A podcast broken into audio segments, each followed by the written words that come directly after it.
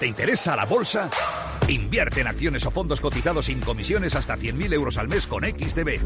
Vente al broker mejor valorado según Investment Trends y al mejor broker para operar según Rankia. Un broker, muchas posibilidades. XTB.com. A partir de 100.000 euros al mes, comisión del 0,2%, mínimo 10 euros. Invertir implica riesgos. Si quieres conocer mejor las empresas con las que trabajas, empieza por Informa. Compruébalo con tres informes gratis, el nuestro para que nos conozcas más y los dos que tú elijas para tu negocio. Solicítalos ya en Informa.es. Informa, líder en información empresarial.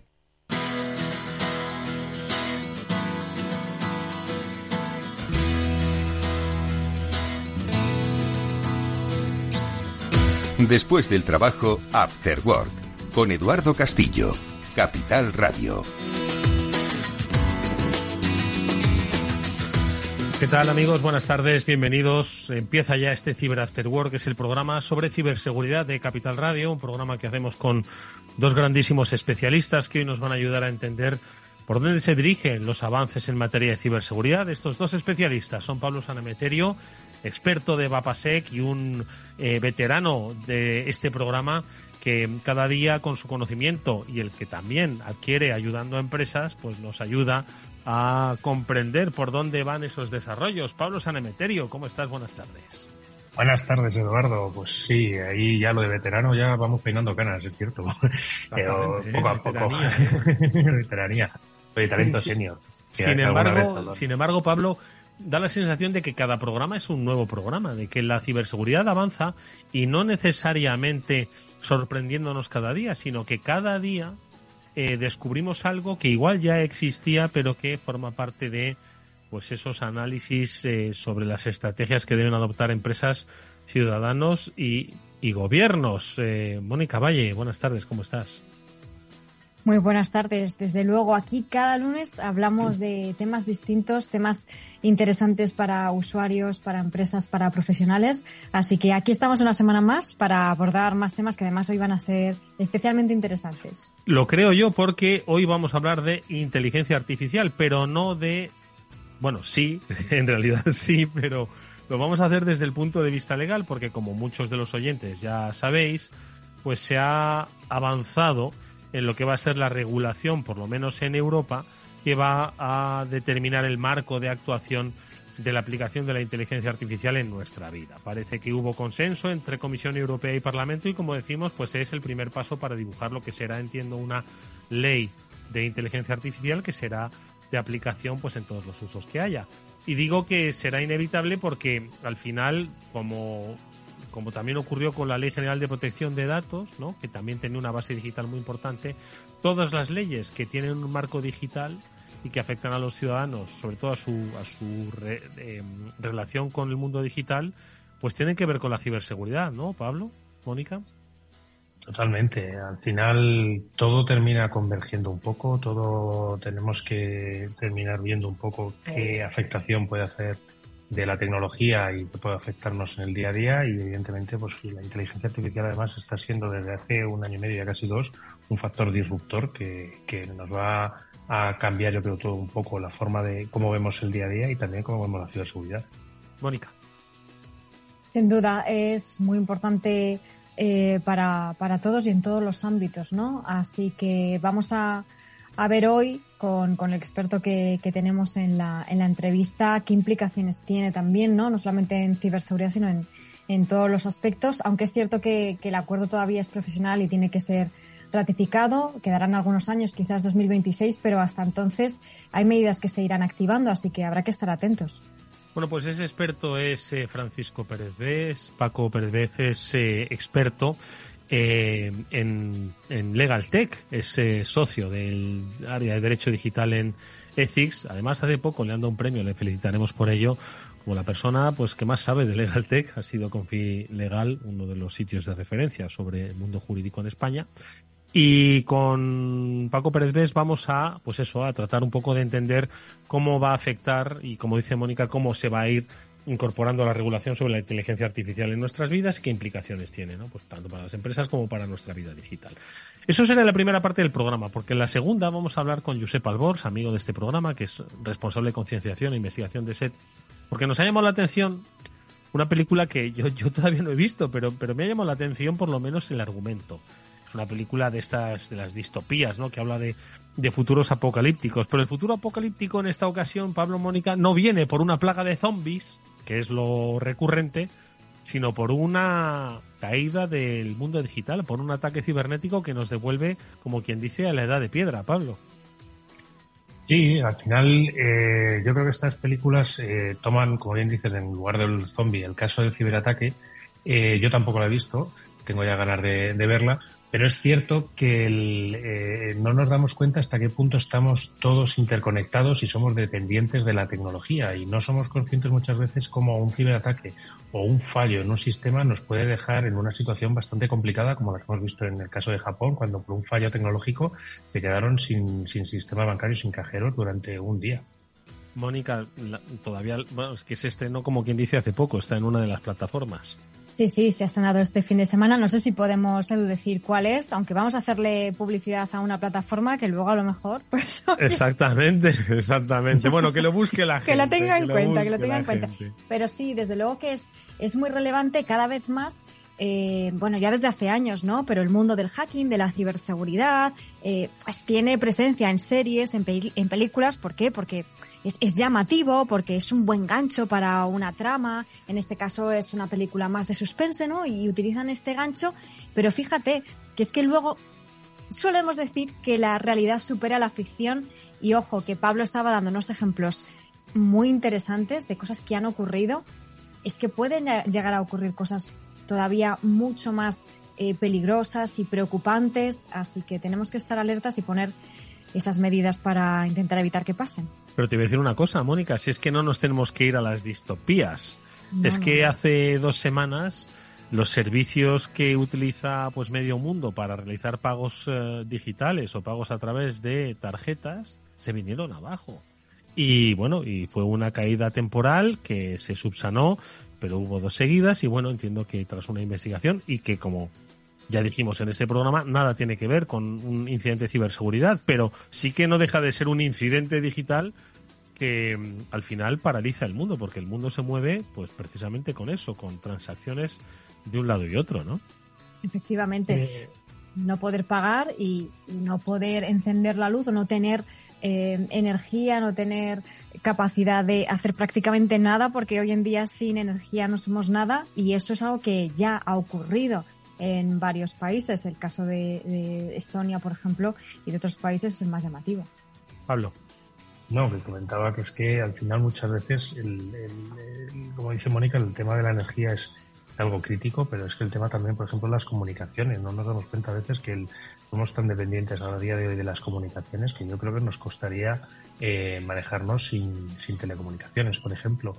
Y eh, pues es que en, el, día a día el, eh, la tecnología nos, nos estamos tan dependientes, incluso la parte de dinero hemos hablado, pero es que también está la parte de agua, la parte de comida, la parte de transportes. Hay muchas áreas dentro de, estas infraestructuras críticas que hay que tener en cuenta y es que en seguridad no todo es ciberataques. Hay que hablar también de disponibilidad, que el sistema esté disponible y pueda funcionar.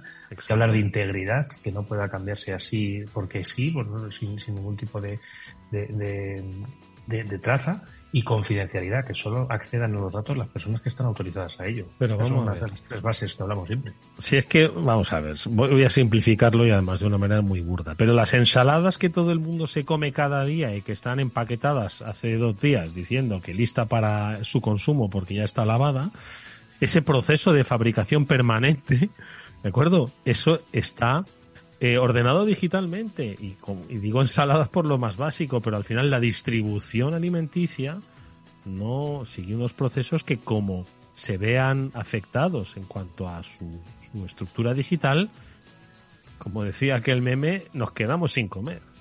Mm. Exacto, nos quedamos sin comer y, y es que en, en, otros entornos quizás incluso a mí me hace, ahora que no mencionabas la parte de la comida, que me recuerda mucho a entornos industriales, eh, hay, una anécdota que alguna vez eh, comentaba pues con, gente del, del, sector que era la típica de oye estos sistemas se suelen manejar con un PLC le has hecho una copia de seguridad al PLC la cara que ponía alguno era bastante graciosa hmm.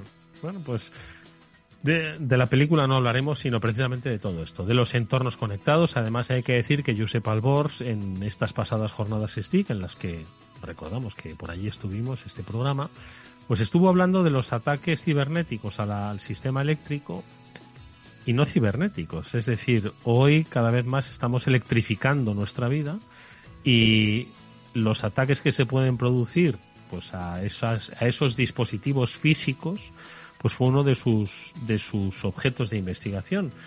Al final se entremezcla la vida digital y, y la vida eh, y la vida física, ¿no? Y de eso, como digo, es de lo que queremos hablar en, este programa. Y luego, si os animáis a ver la peli, pues ya nos la contaréis, por supuesto. Bueno, pues esto es el contenido del programa.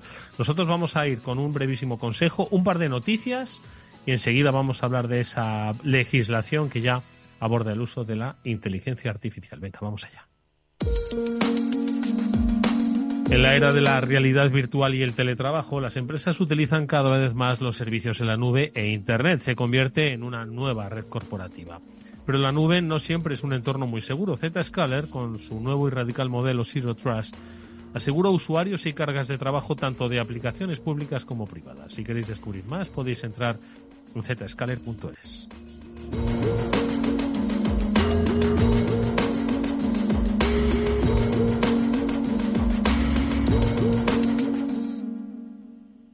En Capital Radio After Work con Eduardo Castillo.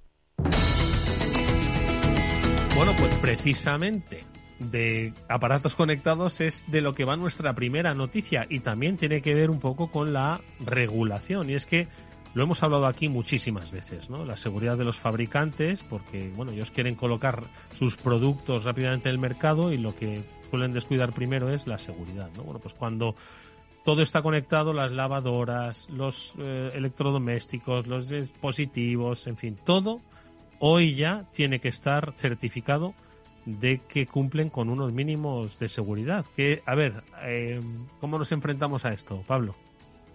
Bueno, pues esto es una nueva normativa o una nueva ley que se está debatiendo en, Europa, en el Parlamento Europeo, en el Consejo Europeo, en el que está hablando, pues, eh, de, aprobar una ley de ciberresiliencia en la cual obligue en el plazo de tres años a los típicos eh, dispositivos que tenemos en casa, routers, switches eh, y elementos de domótica, como pueden ser las cámaras, como pueden ser las bombillas, etcétera, etcétera, tengan que superar unas pruebas de ciberseguridad y estén obligadas a, hacer esas pruebas, a tener una configuración por defecto segura y a reportar fallos de seguridad que conozcan en un plazo limitado a los, a los gobiernos. De esta forma, pues tendrán obligación de generar parches y, de ir corrigiendo estos fallos. Mónica, voy a hacer de tuitero eh, eh, permanentemente cabreado. Vaya tontería Vaya tontería que me van a obligar ahora, pero ¿qué lavadora va a tener que ser segura? Lo que quiero yo es que me lave la ropa. Claro, y encima le estás añadiendo más problemas, que seguro que se me estropea y luego tengo que arreglarlo y le tengo que instalar un antivirus y, y, y, va a ser más caro, que es lo peor de todo, ¿no? Exacto. Pues, pues sí, efectivamente, solemos tener resistencia a los cambios, sobre todo cuando suponen implementar seguridad, que sabemos que al final, bueno, pues añade más complejidad, aparentemente, pero lo que tenemos que dar tenemos que darnos cuenta es que esto no es complejidad o, que vayan a implementar más coste, etcétera, es que esto es una absoluta necesidad, porque estamos hablando de todo tipo de dispositivos conectados, como por ejemplo una cámara IP que ahora muchísimas personas tenemos cámaras IP en casas, en comercios, donde sea, que lo manejamos desde el móvil, desde donde sea, lo vemos en remoto y cuantísimas veces se ha visto esto es una realidad, que esas cámaras IP son vulnerables, que no cuentan con las mínimas medidas de seguridad, que están en Shodan, que es un repositorio de dispositivos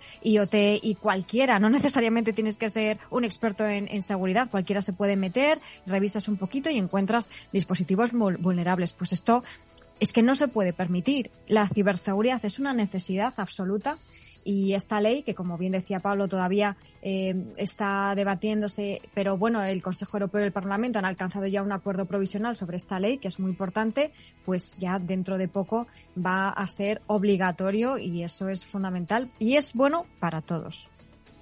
Vamos a ver, la lavadora está conectada a tu red ¿De acuerdo? Porque se va a conectar. Muchas veces se conectan los dispositivos y tú, pues, eh, apenas te has enterado. ¿Por qué? Pues porque lo que hacen es también una facilidad al usuario, ¿no? Pues para que todo esté conectado y tú no tengas que leerte siquiera instrucciones. El hecho de conectar tu lavadora a la red hace que, pues, eh, alguien pueda entrar en esa red precisamente y no fastidiarte la ropa blanca, sino básicamente coger datos que en esa red se hallan, porque aparte de tu lavadora, están también conectados tu ordenador, tus dispositivos, tu móvil, donde tienes y almacenas información sobre ti. Una información que le sirve a la gente pues para realizar estafas en el mundo digital y en el mundo físico. Y de esto es de lo que va nuestra segunda noticia, porque para que veáis el lucro que hay en estos, eh, en estos actos, es la última operación de la, eh, de la Guardia Civil, si no me equivoco, que han desmantelado una red que había logrado eh, eh, estafar más de 6 millones de euros a través de Internet. Ojo, 6 millones de euros, se dice pronto. Mónica. Sí, fijaos, en este caso utilizaban un método que es man in the middle, que básicamente es que los ciberdelincuentes se ponen en el medio, hombre en el medio, literalmente, ¿no? Es una estafa que consiste en que interfieren las relaciones, en las relaciones comerciales de dos empresas, se hacen pasar, por ejemplo, por un proveedor y entonces hacen que la empresa, que el cliente, en vez de pagar al que es el proveedor, pues pagan al ciberdelincuente porque se han metido en medio, han conseguido intervenir el correo electrónico, han conseguido engañarlas mediante ingeniería social, etcétera. Esto, fijaos qué importante es denunciar siempre que ocurre algo, porque gracias a que una empresa afectada denunció que un pago de una factura de casi 30.000 euros a otra empresa que nunca le llegó, pues ahí la Guardia Civil pudo empezar la investigación y al final de esos 30.000 euros han llegado a estos 6 millones estafados. Por eso siempre importantísimo y lo dicen siempre todas las eh, fuerzas y cuerpos de seguridad del Estado, denunciar cualquier cosa que pase. No hace falta llegar a los 30.000, aunque sea menos, siempre ayuda en las investigaciones. Pablo. Siempre es importante denunciar, como bien dice Mónica, porque es el, pie y, por donde los cuerpos y fuerzas de seguridad del Estado comienzan a trabajar y comienzan a llegar a estos puntos de tener a personas que han estafado hasta 6 millones de, euros. Como bien decía Mónica, el, ataque es relativamente sencillo. Ellos consiguen, como bien decía Mónica, establecerse en medio del correo electrónico, ir viendo qué conversaciones están teniendo y en el momento en el que se va a hacer el pago, en el momento en el que va a haber, un pago, meterse en medio y decirle a la gente que va a pagar que han cambiado la cuenta corriente donde les va a pagar o donde hacen normalmente o donde reciben normalmente el dinero y que empiezan a pagarles en la cuenta de los malos. Si te das cuenta, en cierta forma, ahí ya no hay casi medida de seguridad que puedas hacer, porque básicamente la empresa está pagando la cuenta en la que le han dicho que tiene que pagar. Entonces, es un movimiento lícito, ahí hay poca, poca detección de, ilicitud. Aquí es donde tiene que estar eh, eh, más que casi la tecnología, que hablamos muchas veces que la seguridad no es solo tecnología, es tecnología, es proceso, son personas, pues aquí tiene que haber un proceso que en alguna compañía que, de la, con las que trabajamos en Papasec ya, ya, ya lo tenía implementado, que es muy sencillo, que es cuando alguien te pida cambiar una cuenta donde vas a efectuar un pago, eh, el procedimiento es contactar, lo que hablamos muchas veces, el callback, o contactar con el interesado desde el departamento financiero, desde el departamento de recursos humanos, para validar que ese cambio realmente es el que se quiere hacer. Mm. ¿vale? El Departamento de Recursos Humanos, el Departamento Financiero recibe una persona, una notificación de quiero cambiar la cuenta donde recibo la nómina. Pues automáticamente, en lugar de cambiar directamente la cuenta y de hacer el pago en la cuenta nueva, tienen que levantar el teléfono, contactar con el empleado y decirle, oye, ¿realmente quieres cambiar la cuenta donde vas a recibir la nómina? Y te diga, sí. Entonces así es un poco como siempre hablamos muchas veces de las compañías. Pero te vienen a contar o te, o te están intentando liar para una estafa en la que te dicen, oye, que, que debes 600 euros a Hacienda o que te contacta tú al, al interesado. Oye, pues una última noticia rápida, Mónica, breve comentario sobre cuando se habla de las estructuras, ¿no? Cuasi empresariales o pseudo empresariales que tienen eh, los, los eh, grupos cibercriminales, eh, es que son es una certeza, es una realidad. Lo decimos porque también otra operación llevada a cabo por, en este caso, la Policía Nacional, ha concluido o ha culminado con la detención de un, uno de los responsables financieros de un grupo bastante activo ¿no? en, todo el mundo. Mónica. Sí, un, un grupo cibercriminal muy activo, Kelvin Security, se llama que fijaos, más de 300 ataques en 90 países diferentes y como bien decías, tenían una estructura eh, muy fuerte, ¿no? Por eso conseguían con esta red criminal eh, todo esto, ¿no? Eh, tenían, bueno, como objetivo las infraestructuras críticas e instituciones gubernamentales, que es a quienes les lanzaban los ataques. España ha sido una de las víctimas, también Estados Unidos, Alemania, Italia. Intentaban explotar vulnerabilidades en, esos, en esas entidades estratégicas y una vez que conseguían la intrusión, obtenían credenciales de acceso, extraían información confidencial, luego la vendían, etcétera. O sea, así es como conseguían el dinero, con los datos, que tantas veces decimos que los datos son fundamentales, hay que protegerlos porque tienen muchísimo valor. Y en España, pues, por ejemplo, han tenido eh, han sido los autores de ciberataques a distintos ayuntamientos, eh, por ejemplo, a Getafe, a Camas en Sevilla, eh, al gobierno de Castilla-La Mancha, etcétera. O sea que muy buena noticia que se haya detenido a uno de los cabecillas, porque a partir de aquí, pues irá cayendo, esperemos, el resto de la trama. Bueno, pues estas son hoy nuestras noticias. Mucha operación policial, como habéis podido comprobar. Nosotros Vamos a seguir hablando en este caso de marcos regulatorios, que es el que permite controlar, securizar entender el mundo digital en el que nos movemos. Enseguida vamos a saludar ya a nuestro invitado, a Paco Pérez Vés, para hablar de regulación de la inteligencia artificial. Bueno, pues vuelve a nuestro programa después de hace, hace un montón de tiempo que no venía por aquí, aunque siempre le tenemos en nuestro pensamiento. Paco Pérez Vez es pues un referente en el mundo del legal tech, precisamente, así se lo ha reconocido recientemente Confilegal. Es socio de Derecho Digital en Ethics Group y con él vamos a hablar, o por lo menos vamos a tratar de entender ¿Cuál es el marco regulatorio del mundo de la inteligencia artificial y sus implicaciones en la vida, en la ciberseguridad? Esto es solo el principio. Bueno, pues por el principio vamos a preguntar qué es, saludando a nuestro invitado Paco. ¿Qué tal? Muy buenas tardes, bienvenido. Buenas tardes, muchas gracias por volverme a invitar. Un placer que estés con nosotros, Paco. Oye, Paco, a ver, ¿qué es lo que pasa? Porque, ¿qué es lo que pasa? Para que Muchas nos empecemos a entender cómo debemos entender esto de la regulación de la inteligencia artificial. Bueno, pues al final se trata de un fenómeno tecnológico que desde hace años ya viene, viene existiendo. Mm, se ha acelerado todo mucho con la, con la llegada de ChatGPT, como sabéis, ¿no? que supuso un punto de inflexión eh, por parte sobre todo del ciudadano de a pie, ¿no? que se dio cuenta que podía utilizar esta tecnología para, para su vida diaria. Y esto pues ha acelerado mucho la regulación de este fenómeno, como decía, que al final no deja de ser pues una herramienta tecnológica que es potente y, puede llegar a ser peligrosa para los derechos y libertades fundamentales de, los ciudadanos y de las empresas. Y por tanto pues la Comisión Europea como suele hacer en estos casos pues quería quería regularla no para ello pues empezaron ya hace algunos años a negociar una propuesta de reglamento de inteligencia artificial el que se conoce como AI Act. Y bueno pues este sábado por fin llegaron a un acuerdo no en estas negociaciones a tres bandas que se llevan en Europa antes de aprobar el texto definitivo y pasarlo al Parlamento y bueno, pues ya tenemos en cierta manera sobre la mesa, aunque todavía faltan algunos detalles técnicos que se irán puliendo en las próximas semanas, meses, eh, un, acuerdo institucional donde, bueno, pues eh, para regular la inteligencia artificial. Oye, Paco, ahora le dejo a Pablo y a Mónica que te asalten a preguntas, pero precisamente por esto, eh, la inteligencia artificial se ha regulado como muchas otras tecnologías desde la perspectiva del riesgo, es decir, siempre se ha considerado que la inteligencia artificial es una amenaza en diferentes escalas, por supuesto también oportunidades, pero se ha, se ha regulado desde el punto de vista de que supone un riesgo, se regula el riesgo de la inteligencia artificial. Sí, yo creo que toda la normativa que está surgiendo de Europa desde hace algún tiempo eh, se basa en el riesgo. Es decir, no, no, tratan de regular la tecnología en sí. De hecho, este fue una discusión con ChatGPT, ¿no? Que pretendían, en cierta manera, ver si regulaban o no la inteligencia artificial generativa o bien se centraban exclusivamente en regular los riesgos. Al final sabéis que la tecnología es neutral, no es buena ni es mala, sino que depende de la utilización que hagamos de ella, ¿no? Y en este caso no es una excepción y al final, pues desde el legislador europeo ha considerado mantener un poco esta regulación en función del nivel de riesgo de una tecnología que, como te decía, eh, dependiendo de cómo sea utilizada, pues puede afectar gravemente o no gravemente a determinadas libertades, ¿no? Como puede ser para ser utilizada, por ejemplo, para el control, la supervisión, la vigilancia, toda la manipulación de los ciudadanos a través de, de, esta tecnología, todo esto puede ocurrir. Entonces Europa lo que considera es que, bueno, vamos a utilizar la inteligencia artificial, pero vamos a hacerlo de una manera correcta, o por lo menos que no perjudique a los ciudadanos.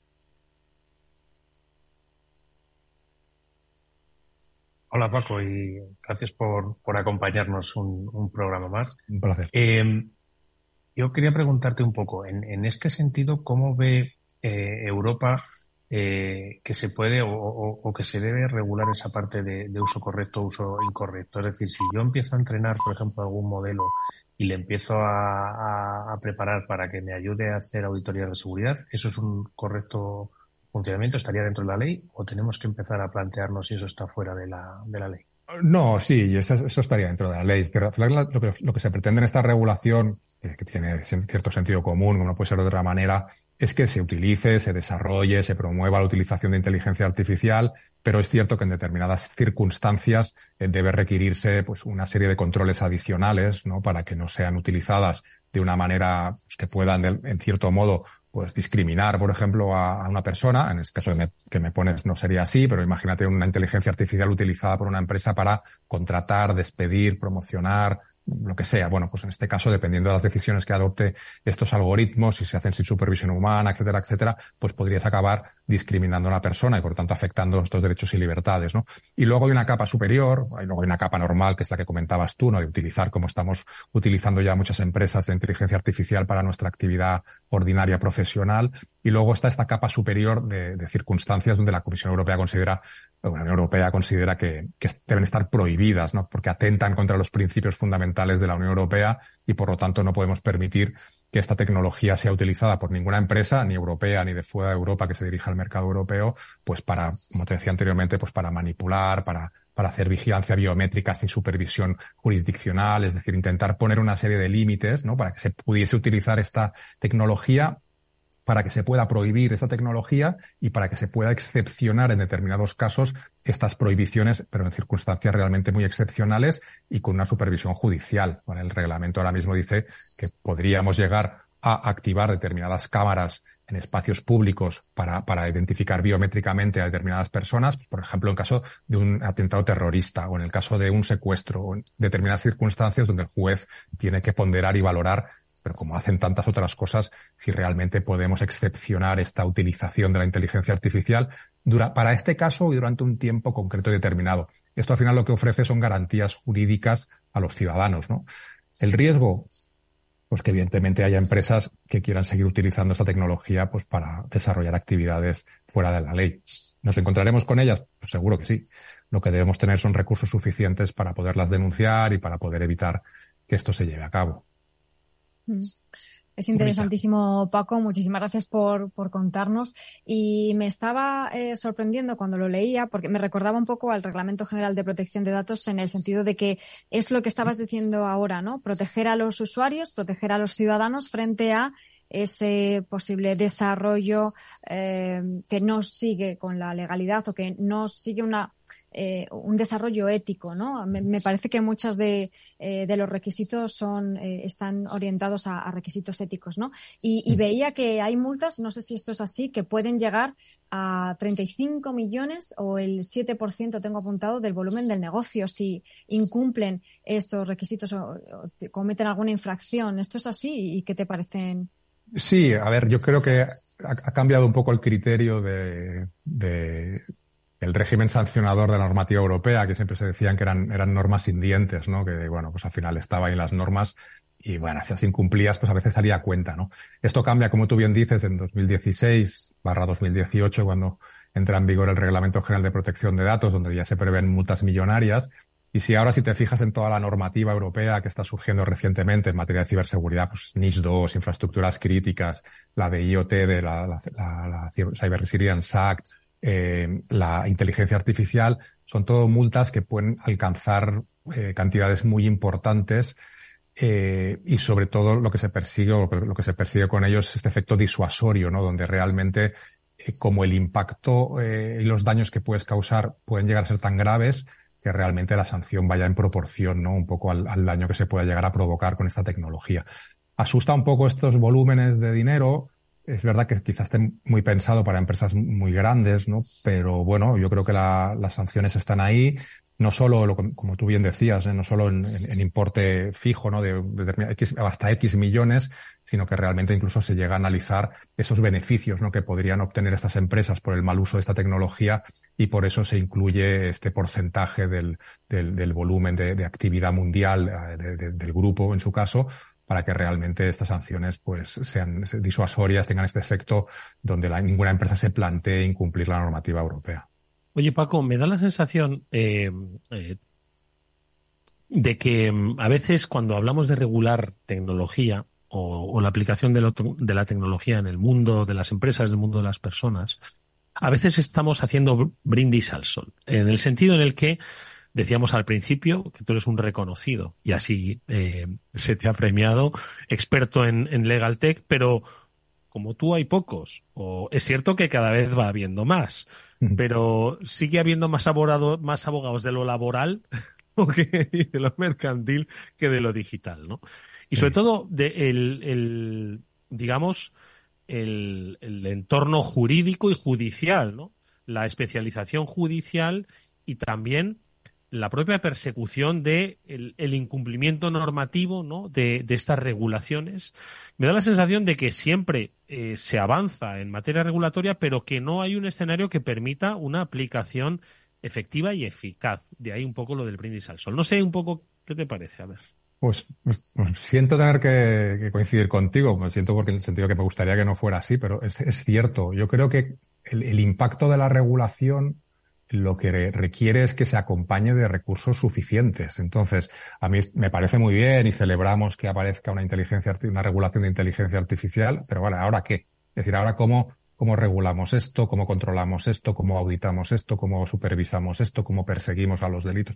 Y al final tenemos que dotar de recursos a toda esa cadena ¿no? que, que, que hay en, la, en, la, en esa cadena dentro de lo que es la, la regulación, que va desde la propia tecnología hasta los propios jueces o la propia policía o quien corresponda. Entonces, si cuanta más normativa saquemos para regular las cosas, más seguridad jurídica tendremos, pero por otra parte, si no lo cubrimos con recursos suficientes para poder perseguir al infractor, pues desde luego que eso eh, al final tienes la sensación, no es que diga que sea así, pero podemos llegar a tener la sensación de que efectivamente no se está persiguiendo como se debiera. Y por lo tanto, si tenemos esa sensación de injusticia, pues al final yo creo que perdemos la confianza en esa norma. Y si perdemos la confianza en esa norma, a partir de aquí ya se frenan muchas cosas, ¿no? Entonces yo creo que esto, por ejemplo, en España, que ahora pues, han anunciado bombo y platillo el lanzamiento de esta agencia de supervisión española de inteligencia artificial, ¿no? que mm. tenía que estar funcionando 3 de diciembre y que no está funcionando, eh, pues desde luego ahí tenemos que dotarlo de recursos, pero claro, qué presupuesto le damos, cuánto personal va a haber, qué especialización tiene ese personal, cuánto tiempo va a tardar en ponerse en marcha, el sandboxing de la IA pasa lo mismo, es decir, cuándo se va a lanzar, cómo se va a funcionar. Entonces, todo esto al final son tiempos ¿no? que, van transcurriendo. Eh, durante este tiempo van pasando cosas y a veces pues la empresa o el ciudadano puede tener una sensación de desamparo pues porque bueno si ahora me, estafa una inteligencia artificial a quién recurro eh, la policía está suficientemente formada y vosotros lo sabéis mejor que yo no si, si para los ciberdelitos ya estamos oyendo muchísimas quejas desde hace mucho tiempo, pues con esta tecnología nueva que apareciendo, pues, pues va a ir a, todo un poco a peor, ¿no? Pero tampoco podemos no hacer nada, decir, bueno, pues no regulemos hasta que la policía tenga recursos suficientes. Eso ya no es un problema de otro ministerio, ¿no? Con otra velocidad y que creo que también tenemos que, que, reclamar y exigir a, los gobiernos correspondientes a que se tomen esto en serio y que adoten de recursos a las entidades que los necesiten. Pablo.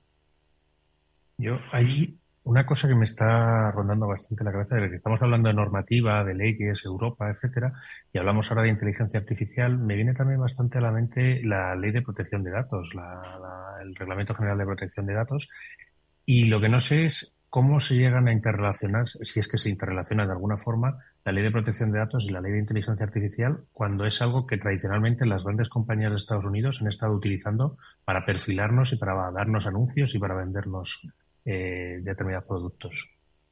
Sí, sí que tienen ese encaje, ¿no? En el, tanto en cuanto eh, la inteligencia artificial requiere de un proceso de aprendizaje que lo hace con información y dentro de esa información puede haber datos personales, ¿no? Entonces, en el momento en que un algoritmo quiera acceder a una base de datos en la que existan datos de carácter personal, pues ahí se activarán las dos normas, ¿no? Por un lado, de la inteligencia artificial para ver esa, esa funcionalidad eh, que pretende, cuál es su objetivo, y por otra parte, el, que la normativa de protección de datos realmente garantice que la utilización de esos datos personales se hacen con una base legitimadora eh, pues válida e ilícita, ¿no?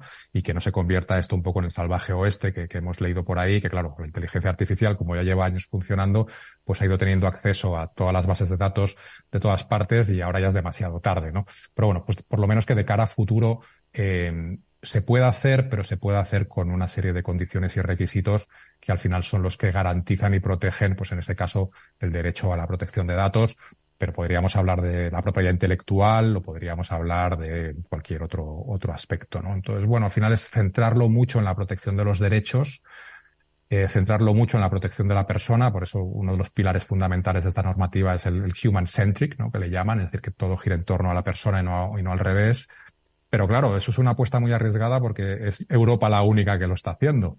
Y desde el punto de vista geopolítico, pues también tenemos dudas sobre cuál va a ser el impacto, si positivo o negativo, de, de esta apuesta, ¿no? Por, por, convertirnos en el regulador del mundo y, y, sobre todo en estas nuevas tecnologías que hoy estamos hablando de ella y mañana hablaremos de tecnologías cuánticas y pasado vete a saber de qué, ¿no? Madre mía. Sí, está todo muy, muy animado. Bueno, y última pregunta para, para Paco. Desde luego, está interesante. Pues según estabas contando esto, Paco, pues estaba recordando la reunión que hubo el mes pasado fue ¿no? en Reino Unido, una cumbre mundial sobre precisamente los riesgos de la inteligencia artificial, en la que, bueno, parecía que no terminaban de ponerse de acuerdo, ¿no? Cada una de las regiones pues tiene sus intereses eh, geopolíticos, por supuesto tecnológicos, etcétera, y Europa, pues bueno, a nivel tecnológico ya sabemos que no, no estamos al nivel de otros, ¿no? Eh, esta eh, legislación, como dices, protege solamente a los usuarios europeos o a los desarrollos en Europa o en este caso cómo funciona? Bueno, el, espíritu es que, proteja a los ciudadanos europeos eh, de a todos aquellos productos o servicios que se dirijan al mercado europeo. ¿no? Entonces, pueden ser extranjeros, pero si quieres jugar en Europa tendrás que jugar con nuestras reglas. ¿no? Y es un poco el ejemplo que lo habéis comentado varios, ¿no? El tema del reglamento de protección de datos ocurre lo mismo. Es decir, es una norma que suele aplicar en Europa, pero que al final Estados Unidos o las empresas americanas que quieran trabajar con Europa, pues tienen que cumplir, tienen que respetar y tienen que adecuarse. ¿no? Entonces, eh, en principio va a ser una normativa eh, limitada al ámbito territorial europeo, pero que va a tener el impacto en todos los servicios, todas las IAS, en cierta manera, o todas las empresas que quieran establecerse en Europa, desarrollar inteligencia artificial en Europa, importar inteligencia artificial, distribuir inteligencia artificial o crear y desarrollar inteligencias artificiales nuevas, ¿no? Con lo cual, al final, el efecto es, aunque sea una normativa europea, el impacto lo va a tener en el resto de mercados que quieran eh, acceder al mercado e, europeo y por lo tanto ofrecer esos productos al ciudadano consumidor eh, europeo ¿no? o establecido en Europa. Eso es, vamos a ver cómo también cómo funciona, pero en, protección de datos yo creo que ha funcionado eh, relativamente bien. O sea, yo soy optimista en ese sentido. Oye, Paco, ¿cada cuánto te vamos a tener que invitar al programa con esto de, a este ritmo, pues no sé, dos veces por semana.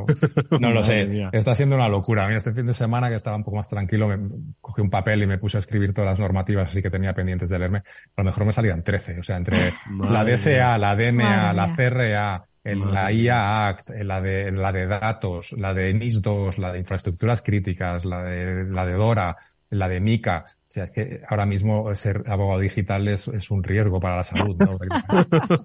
Necesitamos una normativa para esto. Sí, riesgos laborales, pero es verdad lo que decías, tienes toda la razón. O sea, es un momento dulce porque, bueno, la sociedad conectada esta que se empezó a sembrar hace unos años, pues ahora mismo ya se ha consolidado y todo es digital y toda la normativa pues tiene un impacto realmente digital.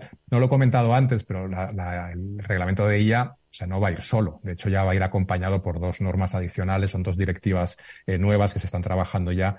Una es la directiva de responsabilidad por productos defectuosos, ¿vale? Que al final lo que va a hacer es regular el funcionamiento de la IA en productos terceros, por ejemplo, un juguete, ¿no? Que tenga inteligencia artificial, pues si no funciona bien, se derivará como, por la vía de consumo, ¿no? Como, como un mm. producto defectuoso, como venían siendo tantas otras cosas. Y luego está la, la, directiva de responsabilidad extracontractual por los daños provocados por la inteligencia artificial. Con lo cual esto no ha terminado aquí, ¿cierto? si esperabais que esto acabara aquí todavía vamos a ver un par de normas más sobre inteligencia artificial que, complementarán un poco eh, esta aplicación práctica. Bueno, pues tendremos yo creo que el privilegio de contar con una eh, opinión expertísima que es la de Francisco Pérez Vés, Paco Pérez Vés, que es socio de Derecho Digital en EFIX. Si tuviésemos un premio se lo daríamos, pero los que ah. saben de esto se lo han dado, que han sido los de Confi Legal, Paco.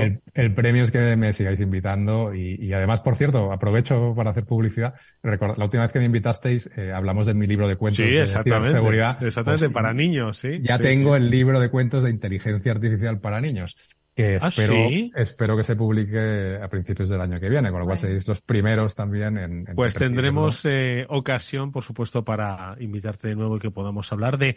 Yo creo que es el factor fundamental de nuestro tiempo. Por supuesto hay que regular, pero si regulamos sobre una base educativa ya creada de la relación de las personas con el mundo de lo digital, en este caso la inteligencia artificial, pues eso que nos hemos llevado. Y si el libro de Paco pues contribuye a ello, será siempre bienvenido. En enero estamos volviendo a hablar, por supuesto, del libro. ¿Vale? genial. Pues muchísimas gracias. Paco, gracias a ti como siempre. Hasta muy pronto. Un abrazo fuerte. Gracias. Hasta luego. Vamos con un breve consejo. Si inviertes en bolsa, esto te interesa. XTB, tu broker con más de 15 años en España, tiene la mejor tarifa del mercado para comprar y vender acciones y ETFs. No pagues comisiones hasta 100.000 euros al mes. Si inviertes en bolsa o quieres empezar, más sencillo e imposible. Entras en xtb.es, abres una cuenta online y en menos de 5 minutos compra y vende acciones sin comisiones. Además, con atención al cliente las 24 horas al día. ¿Qué estás esperando? Miles de clientes ya confían en xtb.es, un broker. Muchas posibilidades. A partir de 100.000 euros al mes, la comisión es del 0,2%, mínimo 10 euros. Invertir implica riesgos.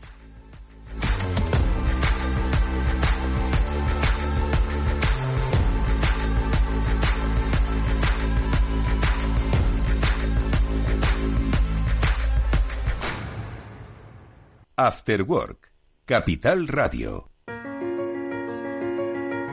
Bueno, pues la película, la plataforma no la vamos a decir, pero la película sí. La película se llama Dejar el mundo atrás. Igual Josep Albors ya la has visto. Pero si no, recordamos que es sobre un, un ciberincidente, pues que efectivamente el mundo tal y como lo conocemos, pues se queda atrás y hay que seguir avanzando. Josep, ¿qué tal? Buenas tardes, ¿cómo estás?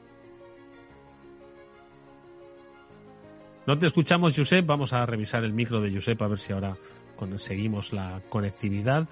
Josep, hola. ¿Qué tal? Muy buenas tardes. Nada, ni te preocupes, amigo. ¿Habrás visto la película ya? No me he dado tiempo, han sido días muy ocupados.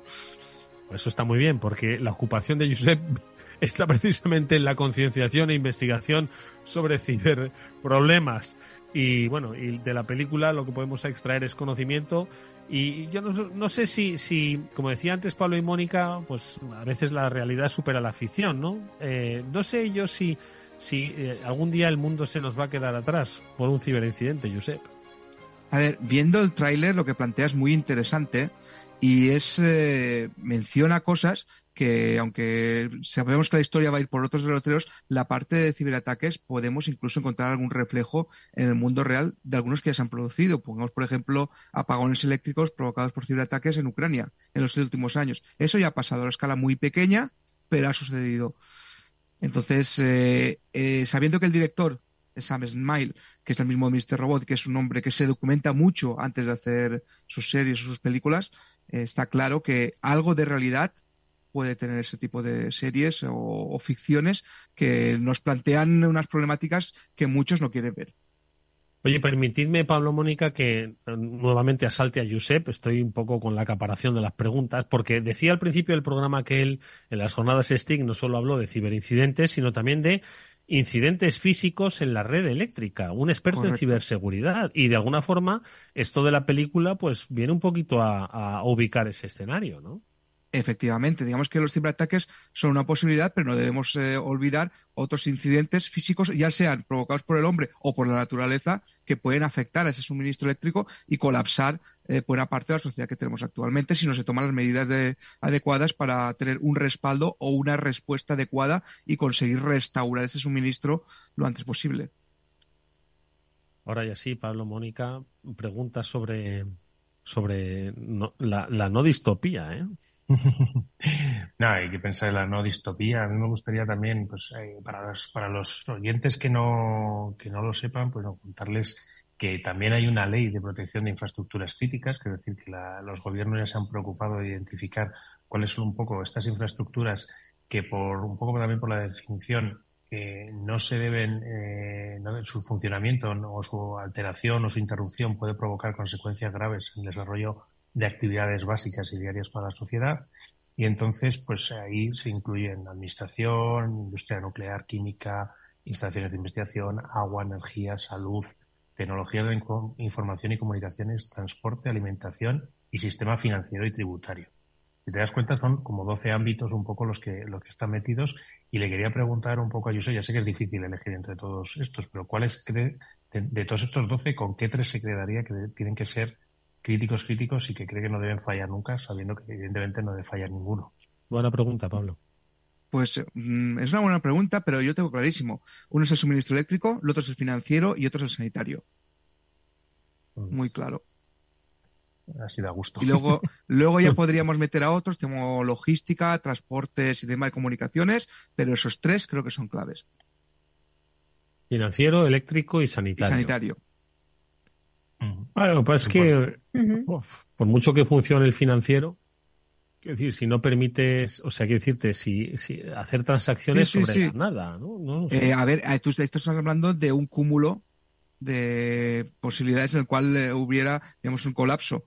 Pero claro, hay medidas, hay fases de resiliencia y aunque se vaya la luz, hay sistemas que guardan copias de que las acciones, de que esos valores, de que todos los movimientos financieros que se han realizado pues están ahí en un respaldo para cuando vuelva la operatividad funcione y no haya un borro ni cuenta nueva. Imagínate que por un incidente en el cual pues haya un apagón, se pierden todos los registros de hipotecas, pagos, de todo eso no puede desaparecer, se colapsaría el sistema. O sea, un apagón tú puedes restaurarlo con el tiempo, pero cómo funciona el sistema financiero, todas las deudas, todo lo que se debe pagar, eso tiene que estar guardado de alguna forma. Si se colapsa y se borra eso, podría ser incluso bastante peor.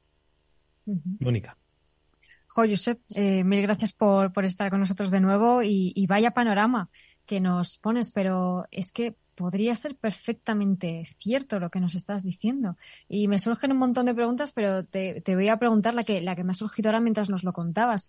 Eh, porque estaba intentando hacer memoria, no sé si fue en Australia que la bolsa se vio afectada por un ciberataque, no estoy segura, pero sé que recientemente hubo un país afectado en el que se vieron, eh, bueno, pues eh, hubo implicaciones en, en la bolsa precisamente. Pero ¿Crees que tenemos mecanismos, herramientas, protocolos que puedan evitar eh, un tipo de ciberataque como el que estás diciendo que afecte, por ejemplo, al sistema financiero de un país y que eh, colapse todo? Sí, los mecanismos están establecidos, los protocolos están establecidos desde hace años y lo único que hay que hacer es revisar periódicamente que funcionen y actualizarlos para en el caso de que se produzca, como tú muy bien has dicho, algún incidente, aunque sea a escala local, poder reaccionar en el menor tiempo posible y que provoque las mínimas consecuencias posibles. Oye, Josep, de todas formas, el mundo está interconectado. Eh, si se produjese un ataque, imagínate, a la red eléctrica de nuestro país, ¿solo se vería afectada nuestra red eléctrica? Es decir, la interconectividad con Francia, con Europa, o un ataque al sistema financiero. Al final, el sistema financiero está también interconectado. Quien realizase ese ataque tendría que estar aislado eh, digitalmente sus, sistemas, todos los de ese país, digo, estamos hablando de un patrocinio estatal, ojo, no creo que un grupo criminal, bueno, aunque también, ¿no? Entonces, eh, ahora mismo hay, hay compartimentos que pudiesen evitar una caída global o realmente los países siguen teniendo su independencia digital de tal manera que si sufren un incidente lo sufrirían ellos solos si vamos por partes, en cuanto a la primera cuestión que has planteado, en cuanto al ataque a lo que es la infraestructura eléctrica española, te voy a decir dos palabras. Excepción ibérica. ¿Te suenan? Sí. Pues es porque España precisamente no está tan interconectada como nos gustaría con el resto de Europa a la hora de recibir y enviar electricidad. Con lo cual sí podría ser algo local, por desgracia. Aunque se podría limitar, se podría mitigar y posiblemente sería cuestión más que de semanas, de días. En cuanto a otros temas como el financiero, habría que ver, o incluso comunicaciones, habría que ver cómo está segmentada las redes que interactúan en un país. Ahora mismo hay un país que todo el mundo sabe quién es, que ha hecho pruebas durante los últimos años para incluso tener una separación de Internet y tener su propia eh, intranet. Y que eh, está actuando en cuestión pues, de los últimos meses por eh, la guerra que se está produciendo en Ucrania para poder aislarse, como tú muy bien has dicho, en caso de que tengan que hacerlo. Entonces, la posibilidad está, está. ¿Cómo preparados estamos nosotros con respecto al resto? Tendríamos que evaluarlo y para eso se hacen ejercicios en los que varias eh, naciones, con sus ciberejércitos, sus eh, colaboradores, tanto del sector público como privado, actúan y hacen esos ejercicios a escala y luego lo extrapolan a lo que sería una situación más o menos real. Ahora bien, ¿cómo se desenvolvería en una situación real? No lo sabemos porque no lo hemos vivido a una escala tan grande. Hemos visto cosas puntuales pero está bien que se planteen estas cuestiones, está bien que se conciencie sobre esta problemática, está bien que se produzcan series y películas de este tipo para que la gente tome conciencia y que los legisladores y las personas que tengan que administrar pues, todas estas situaciones y crear los protocolos necesarios puedan pues, actualizarlos, puedan obtener recursos y se destinen sobre todo los recursos que se hace falta para afrontar una situación de este tipo. Pablo, una pregunta más para Josep. Pues eh, quería preguntarle a, a Josep, sobre todo un poco, por tranquilizar a nuestros oyentes. ¿Cree factible que se llegue a dar un escenario como el que plantea esta película? Bueno, no sé si hemos desatado el pánico, ¿eh? pero bueno. A ver, por un ciberataque, aunque no es imposible, eh, sería difícil a una escala un poco más pequeña, por ejemplo, afectando, si tenemos en cuenta que la película se basa en Estados Unidos, que afectase a un estado, aparte de un estado, a un estado, dependiendo de la interconexión eléctrica que hubiese, podría ser factible. Teniendo en cuenta también que la red eléctrica de Estados Unidos, digamos que peca de poco mantenimiento. Pues solo hay que ver las nevadas que pasaron hace un par de años en Texas, mm. que hubo gente que estuvo más de unas semanas sin suministro eléctrico. Y ahí no hace falta ningún ciberataque. Ahora bien, a una escala mayor, Mm, realmente no hace falta ningún ciberataque. A ver, eh, hay otras maneras de conseguir ese mismo efecto y son maneras que se saben desde hace décadas. Esperemos que no se produzcan porque, digamos, requieren de artefactos nucleares. Y quien sepa de guerra fría, pues sabrá de lo que estoy hablando.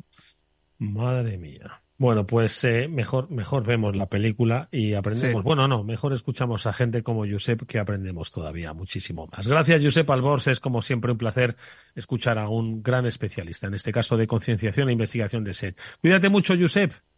Igualmente. Un abrazo muy fuerte.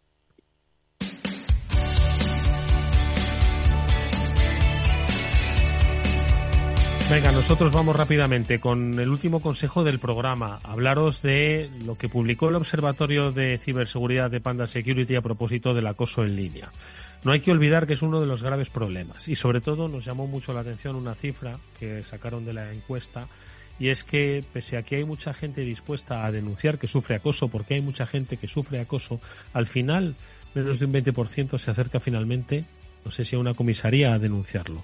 Por eso el, eh, el, estudio lo que hace es animar a las personas a que, de alguna forma, eh, no dejen impune si se sienten acosados especialmente por redes sociales. Os recomendamos que veáis, como decimos, todas esas recomendaciones que nos da Panda Security con su observatorio de la ciberseguridad en Internet, en este caso el eh, relativo a violencia y acoso eh, en redes. Con esta recomendación nos despedimos, dándole las gracias a Pablo Sanemeterio y a Mónica Valle, que hayan, como siempre, acompañado, nos hayan acompañado un día más en este programa. Gracias, Pablo, gracias, Mónica, hasta muy pronto. Gracias a ti siempre. A ti, Edu, siempre. Venga, nos vemos mañana. Hasta entonces, cuidaros mucho.